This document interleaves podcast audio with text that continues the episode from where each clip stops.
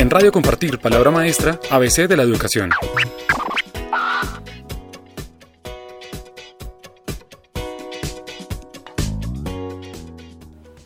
Radio Compartir Palabra Maestra les da la bienvenida a la franja ABC de la educación en Colombia, programa que se dedica a brindar información esencial para comprender y dimensionar cómo está organizado el sistema educativo en el país.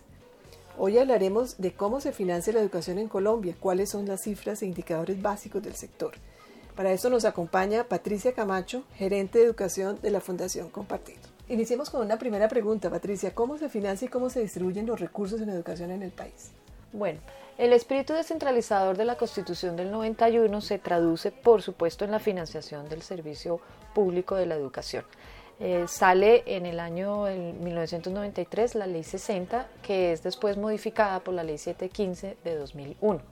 En esta ley entonces se habla de un sistema general de participaciones, que es la plata que transfiere la nación a las entidades territoriales certificadas, es decir, aquellas entidades que se consideran eh, que tienen pues la capacidad administrativa y financiera para eh, manejar el sector educativo. Se certifican mejor en ese momento todos los departamentos, las capitales y todas las entidades territoriales que eh, tuvieran más de 100.000 habitantes, incluidos los distritos eh, especiales. Entonces, esa plata del Sistema General de Participaciones se divide en dos, la que financia el funcionamiento que va para las entidades territoriales certificadas y la que financia la calidad que se distribuye a los 1.100 municipios de Colombia.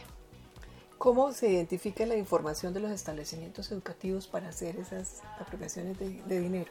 Bueno, la Nación cuenta con un sistema de información muy completo que se llama el CINEP y allí adentro pues hay varios módulos eh, de recursos humanos, de recursos físicos, de recursos eh, financieros y cuántos alumnos tiene. Entonces, para distribuir la plata se distribuye eh, pues con base en la ley 715 que dice que la plata se distribuye por alumno atendido. Entonces, cada entidad territorial debe registrar en ese sistema, que es uno de los módulos es el CIMAT, donde está la matrícula asociada a cada colegio, a cada institución educativa, y con un valor que define la nación en un COMPES, donde tiene en cuenta si el sector es rural, las zonas urbana o rural, si los niños están en básica primaria o en básica secundaria, o si es en media, si es técnico, si es tecnológico, la, la la especialización de la institución educativa, las necesidades básicas insatisfechas, digamos, distintos indicadores de pobreza y de eficiencia de las entidades territoriales van determinando el monto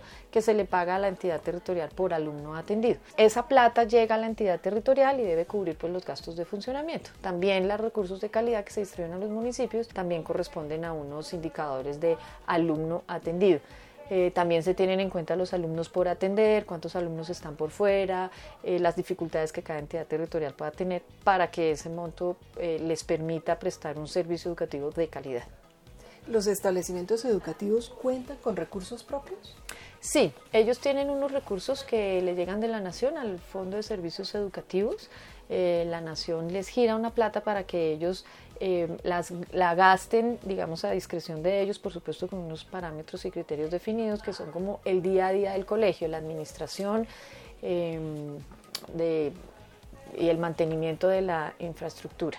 Ahí pueden gastar, por ejemplo, para papeles y útiles de escritorio, elementos de aseo, medicinas y materiales desechables de laboratorio, eh, arrendamiento y bienes muebles e inmuebles necesarios para el funcionamiento, etcétera. Eh, para las salidas pedagógicas, que es muy importante, es un elemento muy importante para la calidad educativa.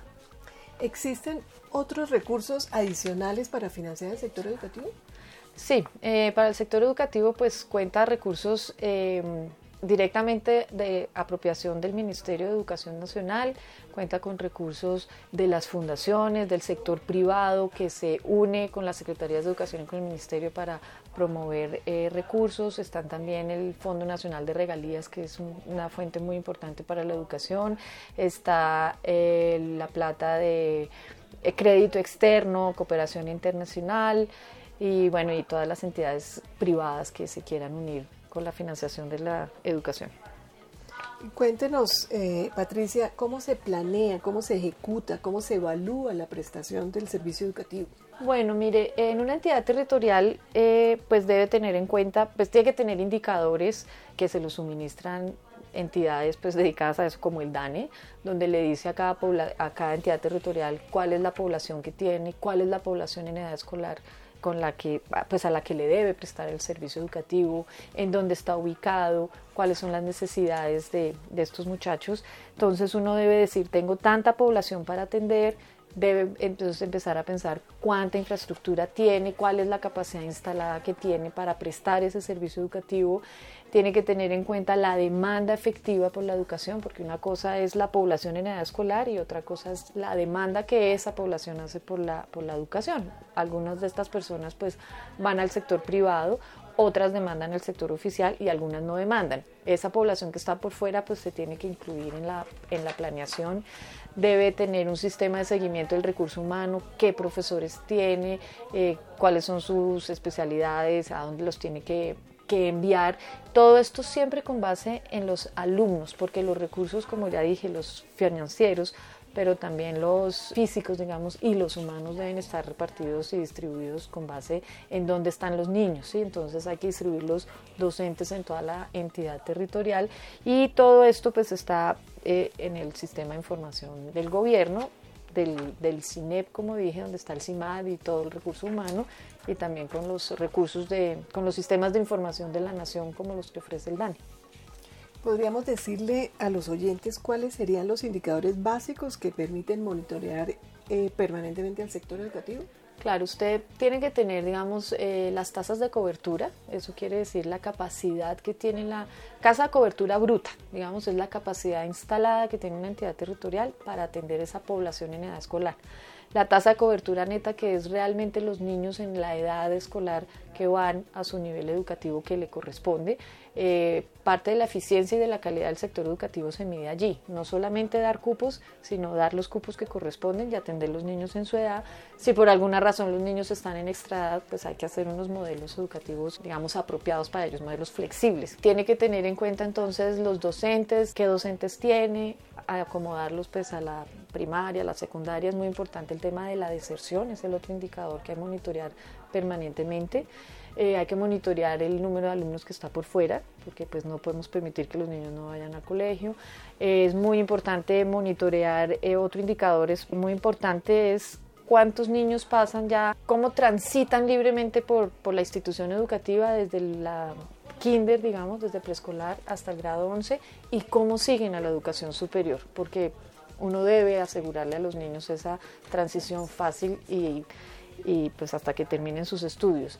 Hay que monitorear, por supuesto, algunos indicadores eh, de resultado, que pues, son los que miden digamos, la calidad educativa, que son los, los, indicadores de las pruebas que tenemos, pruebas nacionales como las pruebas Saber de grado tercero, quinto, noveno y once. También actualmente tenemos unos indicadores que creó el nuevo gobierno con el índice de calidad sintético, que recoge parte de estos indicadores que hemos mencionado ya. Y tenemos las pruebas internacionales, por supuesto, como las pruebas PISA y pues todas las que se realizan aquí en Latinoamérica. Y pues otro tipo de, de, indicadores como el tema de competencias ciudadanas y convivencia y ciudadanía que es tan importante en este país. Para terminar, Patricia, ¿por qué no nos da unas cifras o estadísticas representativas del sector educativo en Colombia? Pues mire, mm, según lo que tenemos a este momento, tenemos 95 entidades territoriales certificadas, tenemos eh, cerca de 23 mil establecimientos educativos con una matrícula de casi 11 millones de, alumnos. Tenemos 317 mil eh, maestros del sector oficial y tenemos un gasto público que está alrededor de los 32 billones de pesos. Patricia, muchas gracias. Este fue otro programa del ABC de la Educación en Colombia. Muchas gracias. En Radio Compartir, Palabra Maestra, ABC de la Educación.